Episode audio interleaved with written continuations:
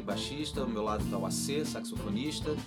É, nós temos o quarteto Notre Dame, nosso projeto jazzístico, e a gente apresenta esse podcast em edições mensais, sempre com um convidado é, que vem aqui no estúdio tocar com a gente e falar sobre música, né, da atividade musical em geral. Hoje o nosso convidado é o Alexandre Carvalho, um guitarrista que é referência é, dentro do jazz no Brasil e, e especificamente dentro da, da linguagem da guitarra, né? um instrumentista conhecido por todos e que a gente tem o prazer de, de tocar com ele com frequência, aqui mesmo no Notre Dame.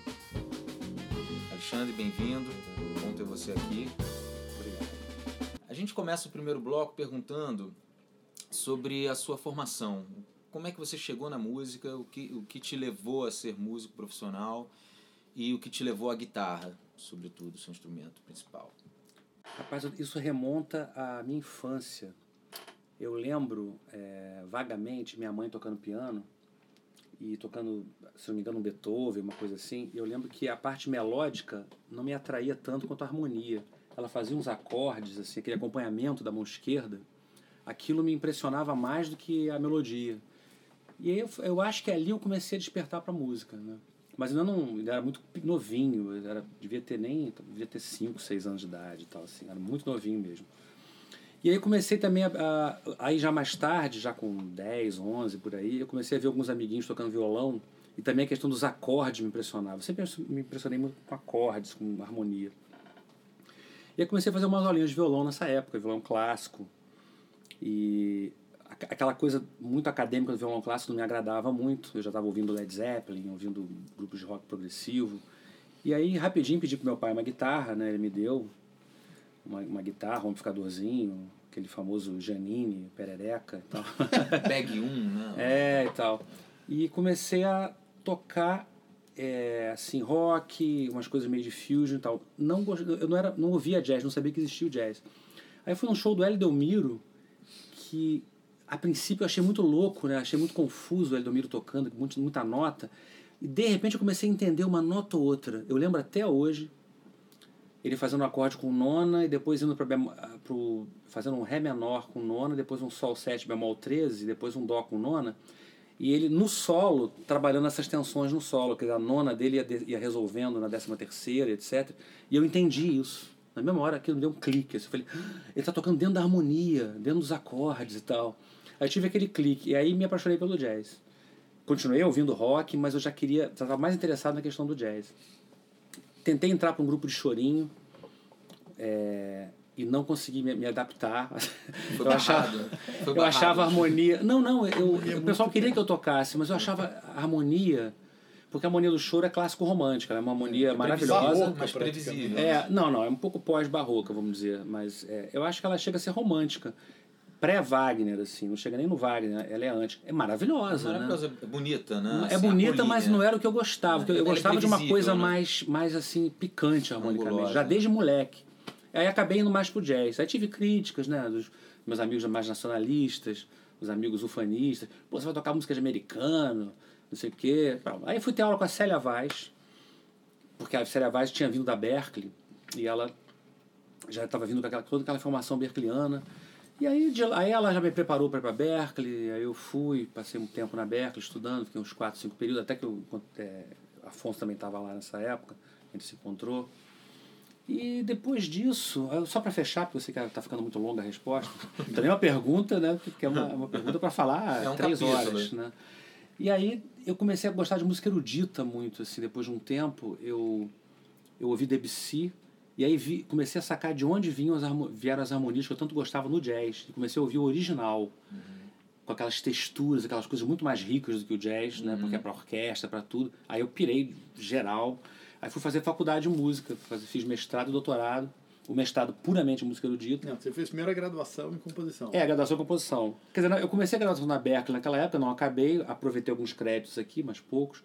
E aí fiz a graduação em erudito, mestrado totalmente em composição erudita, e, e aí voltei para uma aca- academia mais jazzística, foi na Manhattan School of Music, onde eu dei aula também. E fiquei lá é, alguns anos estudando, é, fazendo esse doutorado que é meio um trânsito entre o jazz e a música clássica. Uhum. Que Meio third stream, assim. Meio third stream, exatamente. Que- Aí foi o final da minha formação é, acadêmica por enquanto, né? Eu- acho, acredito que vou parar por aí, agora vou ficar mais trabalhando dando aula. Não acredito em fazer um pós-doc e tal, mas... E você continua nessa ponte Brasil, Estados Unidos, Rio, Nova York? Eu assim? estava direto fazendo isso. Agora, por problemas de família, eu estou tentando ficar um pouco mais aqui. Mas eu estava fazendo essa ponte, estava praticamente de três em três meses indo e voltando. Né? É, principalmente para acabar o doutorado, né? no final do Bacana. meu doutorado. É, em termos de influências, é, você poderia destacar é, músicos que te influenciaram especificamente, não, precisa ser, não precisam ser necessariamente guitarristas, mas músicos que são pilares de referência para você e, se possível, citar alguns discos desses músicos que tenham sido influências importantes. Olha, que eu me lembro primeiramente, teve essa coisa que talvez nem conte, né? essa questão de ouvir minha mãe tocando piano clássico, que me deu aquela aquela aquela, aquela que eu despertei para música. Só que nessa época eu não, não ouvia, não, não sabia quem eram os músicos. Se- Seria Beethoven, provavelmente, o primeiro cara que eu ouvi, talvez que eu lembre que eu tenha ouvido, né? Mas logo em seguida, é, eu acho que acho que a próxima influência pode ter sido Led Zeppelin mesmo. Foi aquele disco The Song Remains the Same. Ah. Led Zeppelin. Até hoje eu ouço, adoro. Tava até pensando em tocar no meu show, a Rain Song, né? Meu show. É. Tô pensando em colocar ela. Não sei se desse primeiro, mas tem que fazer uma adaptação, né? Porque ali Aham. tem órgão, tem uma série de coisas. Mas assim, acho que Led Zeppelin pode ter sido a primeira influência. Jimmy Page foi o primeiro guitarrista que eu ouvi, que me influenciou muito. É, Depois, isso antes ainda de ir no show do El Delmiro, né? Antes ainda, ainda tava muito Jeff Beck, Jimmy Page. Jimi Hendrix não muito.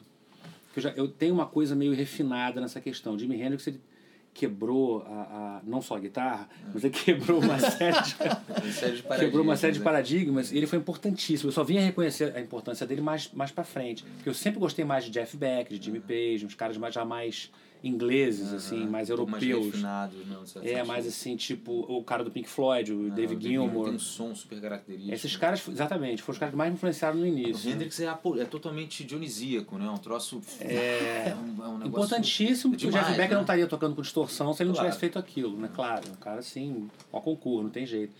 E aí toda aquela galera do, do rock progressivo da década de 70 eu ouvi bastante, Renascença, aquela onda toda, aqueles, aqueles progressivos meio renascentistas, tipo Jethro Tull, Ah, aqueles é, caras todos. tudo- Yes, daí. É, essa galera toda eu ouvi pra cacete, adorava e, E tal. depois do Hélio Delmiro? Pink Floyd. Aí o Hélio Delmiro que fez, tipo assim, me tirou dessa onda pra onda. Mas o Hélio Delmiro, engraçado, eu ouvi ele é, nesse show, que eu lembro até hoje, nunca mais vou esquecer dessas, dessas notas descendo, assim, aquelas harmonias dele.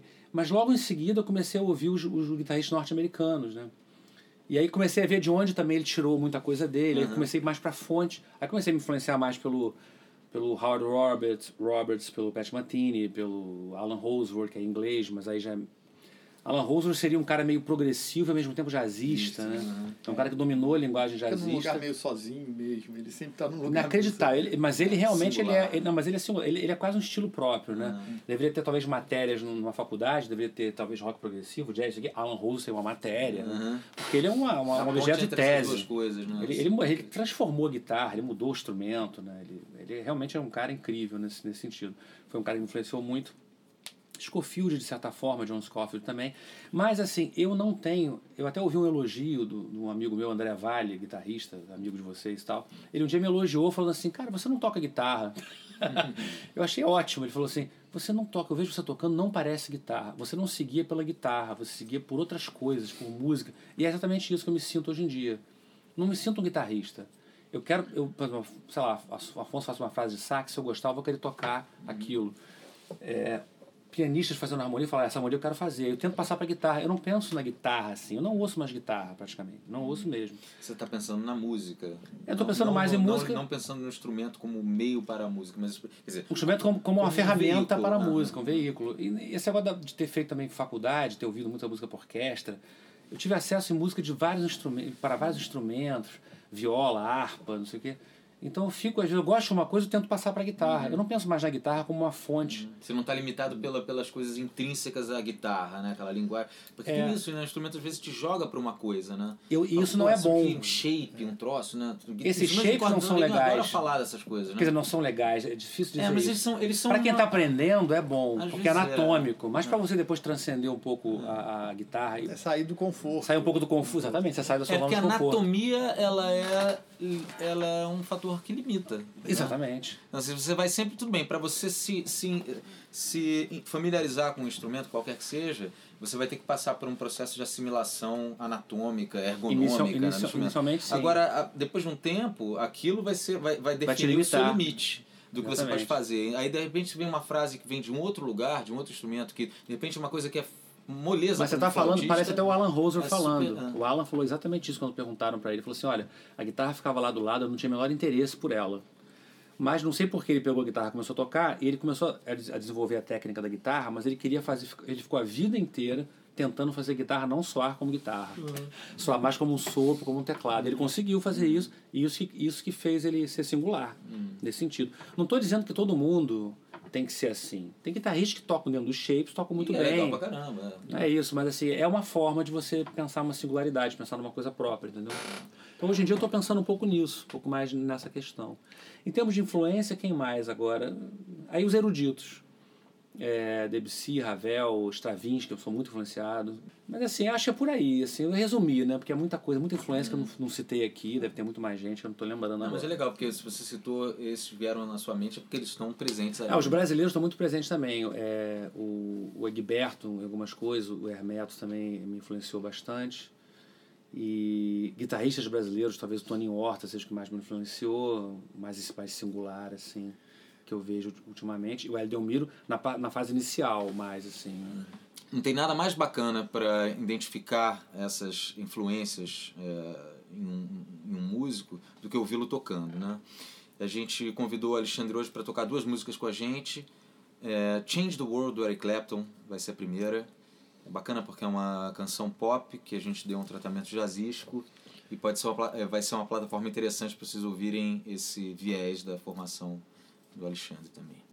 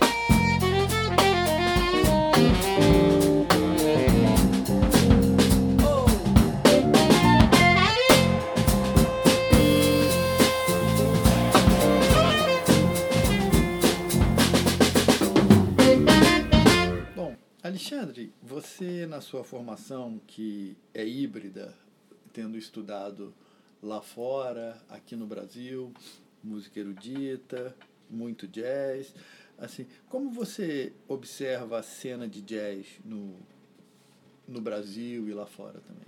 É, eu observo o seguinte, aqui no Brasil, bom, vou começar lá por fora, porque eu estava lá em Nova York durante muito tempo, lá no, na questão do doutorado e tal, na, da Manhattan, olha só, dificultou um pouco essa questão, com a tecnologia, com o YouTube, com tudo isso, diminuiu um pouco realmente a, a cena de jazz, já vem diminuindo a cena ao vivo do jazz, acho que desde a década de 70, 80, com o advento do CD, do próprio vinil, entendeu? Já vem diminuindo um pouco. Os, jazzistas reclamam disso já bastante. Agora, mais ainda com a questão da internet, né? os festivais da Europa diminuíram um pouco, quer dizer, mais os medalhões que continuam trabalhando lá, mas assim, grupos novos estão vindo menos, etc. Mas a cena, o que eu percebo é que o Brasil tem mais dificuldade do que Europa, Estados Unidos e Japão, por questão de falta de verba, um pouco de falta de apoio à cultura, porque é uma, é uma música que não. É mais fácil para o não músico apreciar, às vezes, músicas é, com letra, que são mais fáceis você assimilar a, a, mensagem, do que uma música instrumental, Tal, que é uma. Que tem improvisação. É, tem muita improvisação, é mais complexa, você tem que viajar mais, tem que contemplar mais. Às vezes o cara chega do trabalho aqui do Brasil com problemas de transporte, problemas de, de segurança, etc. Chega em casa ele quer mais é relaxar, ele não quer ouvir uma coisa mais complexa. Mas isso, assim, eu acho que a cena brasileira é, do, do, jazz ela fica um pouco mais é, sofre um pouco mais do que na Europa e Estados Unidos por causa disso, na questão cultural também tal. Mas assim, é, eu acho que ainda existe muita gente que gosta de jazz muita gente que está frequentando os, os, os, clubes e tal, e é um público fiel. Ele é pequeno, mas ele é um público fiel. Eu tenho tocado em alguns lugares aqui no Rio e eu sinto que as mesmas pessoas, mas elas são muito fiéis. E no, em São Paulo eu acho a cena ligeiramente melhor que aqui. É, eu acho que tem mais lugares para tocar em São Paulo. É, tem casas que estão durando 20, 30 anos em São Paulo, enquanto que no Rio, às vezes as casas abrem e fecham um ano, dois anos depois. Eu acho que São Paulo, por não ter talvez praia, por ser uma realmente o polo financeiro do Brasil, é um terço do dinheiro brasileiro está lá. Então a cena de jazzística de São Paulo é mais, é, mais consistente, mais, tem mais, mais lastro, viva, mais... mais viva é do que aqui. E agora tem os festivais por aí pelo Brasil, que de vez em quando eu participo. É, ainda tem. É, nesses festivais que são, na verdade, festivais de, de é, festivais de música, oficinas de música, de aula, aproveita-se muito para fazer shows nesses festivais. Então, tem muito show de encerramento, tem show dos professores. Então, assim, tá rolando, né? ainda tem gente querendo fazer e, e o que é impressionante é que tem muitos, muitos alunos de música ainda muito interessados em, em aprender músicas mais complexas, jazz, estão às vezes tocando em bailes, fazendo ganha-pão deles por dia, mas vão ter aula, querer ter aula comigo para pegar coisas mais complexas. Eu falo, pô, mas você não usa isso no baile que está tocando. Não uso, mas é o que eu mais gosto é o que eu quero fazer. E, e você, você que tem uma atividade intensa também de professor, educador, você percebe algum, algum artista que você queira mencionar, que estudou com você, que tenha sido uma pessoa que você acha que vale a pena prestar atenção? Olha, modéstia à parte, sem querer me autopromover muito, eu, olha, eu, a maioria dos guitarristas profissionais, pelo menos aqui do Rio, foram meus alunos, né? A grande maioria. Vários deles é, que estão por aí tocando e algum jovem atualmente que você possa. É, olha, sim, eu aqui no Rio tem o André Barros, que foi meu aluno, que está tocando bastante por aí, um cara muito bom. Já toquei com ele. O Bozizio foi meu aluno, mas o Bozizio já está na, na praia, já está na, na, cena há muito tempo, né, e tal. Tem um rapaz, um garoto em Brasília que se destacou muito, cara, chama Henrique Alvim. Ele ganhou um festival de música de Brasília com uma composição super legal. Estou tocando até no meu show, chamado Armadilha. Está compondo super bem, faz umas coisas diferentes, umas texturas diferentes no grupo dele, que eu achei muito interessantes, assim. Tem o Guilherme, o Guilherme Fagerland, Fagerland, que é, que é, é filho do Aloísio, toca fagote. Meu aluno está se destacando, acho que está indo muito bem. É, tem tocado, tem um trio, está tocando também. E, e fala dos seus projetos. O que que você. Eu sei que você há pouco tempo começou a fazer a fazer show, fazer seu show. Aos poucos estou colocando ele mais autoral, né? Tem três músicas minhas no show e eu faço muitos tributos, né? faço Tô tocando músicas do J.T. Meirelles, que foi um, um, um saxofonista que meio que De meio- samba jazz da década é, meio que 60. criou samba jazz aqui no Brasil, instrumental. Tô tocando músicas dele, faço algumas coisas do Moacir Santos. Eu gosto de, além de fazer minhas músicas, eu gosto de é, destacar músicos que não ficaram no Brasil, que saíram daqui, ou que, não, ou que... Por exemplo, Moacir Santos foi um cara que chegou a trabalhar com o Henry, com o Henry Mancini, foi assistant writer do Henry Mancini, um cara que tem um... E você só, só conheceu ele através do projeto, né, agora desse projeto Ouro Negro. Antes ninguém sabia quem ele era. Ele é excelente, ele é um arranjador de mão cheia. O J.T. Meirelles é um cara que as músicas são muito legais. Ele conseguiu juntar a questão do samba com o jazz de uma forma natural, sem ficar forçação de barra. Às vezes eu acho que fica um pouco forçação. No caso dele, não. Então eu escolhi duas músicas dele que eu acho que são bem bem, bem resolvidas em termos de, da, da- do trânsito entre o samba e o jazz. E, pois é, e tô por aí, já tô com várias datas marcadas aí, né, fazendo pelo, pelo circuito do Rio e, e algumas coisas lá em São Paulo, tô começando a fazer. É, seria o meu projeto mais importante, esse CD que está para sair também com o meu trabalho solo, revalidação do doutorado, que eu pretendo ver se eu consigo implantar guitarra na academia brasileira, porque não está ainda. Tá assim, muito, no Rio de Janeiro não existe a cadeira de Da maior importância da- e da maior urgência. Se- Mas primeiro eu vou ter que entrar como, como um professor, talvez de análise, de composição, que eu também estou apto para dar aula, já também estudei isso. E depois tentar ver se eu consigo, aos pouquinhos, A implementar. né? a, gente, a gente vai demorar para chegar lá, mas vai chegar. No Rio, talvez, mas por aí já está rolando. Já Já, tá tem rolando, Campinas, já tem outros lugares. Vamos ver, né? E, bom, falando um pouco de agora do jazz, a gente vai tocar uma música do Tom Jobim numa versão bem jazzística que a gente faz, retrato em branco e preto, com destaque para o Alexandre Carvalho e apresentar também os músicos. É, hoje a gente tem o Bruno Gafanhoto na bateria, grande parceiro que toca com a gente com frequência também. AC, sax tenor. E eu, Bruno Milhari, baixo fretless hoje.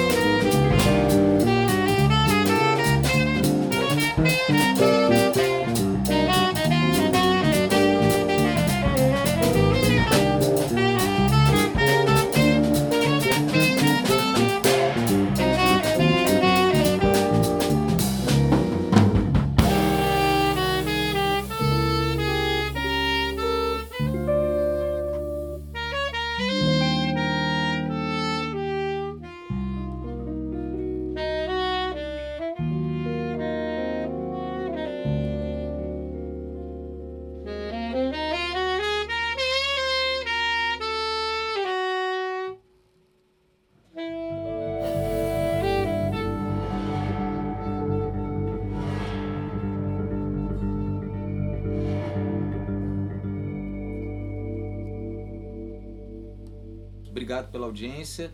Se você curtiu esse podcast, assine no iTunes e você pode ouvi-lo também na nossa página no SoundCloud.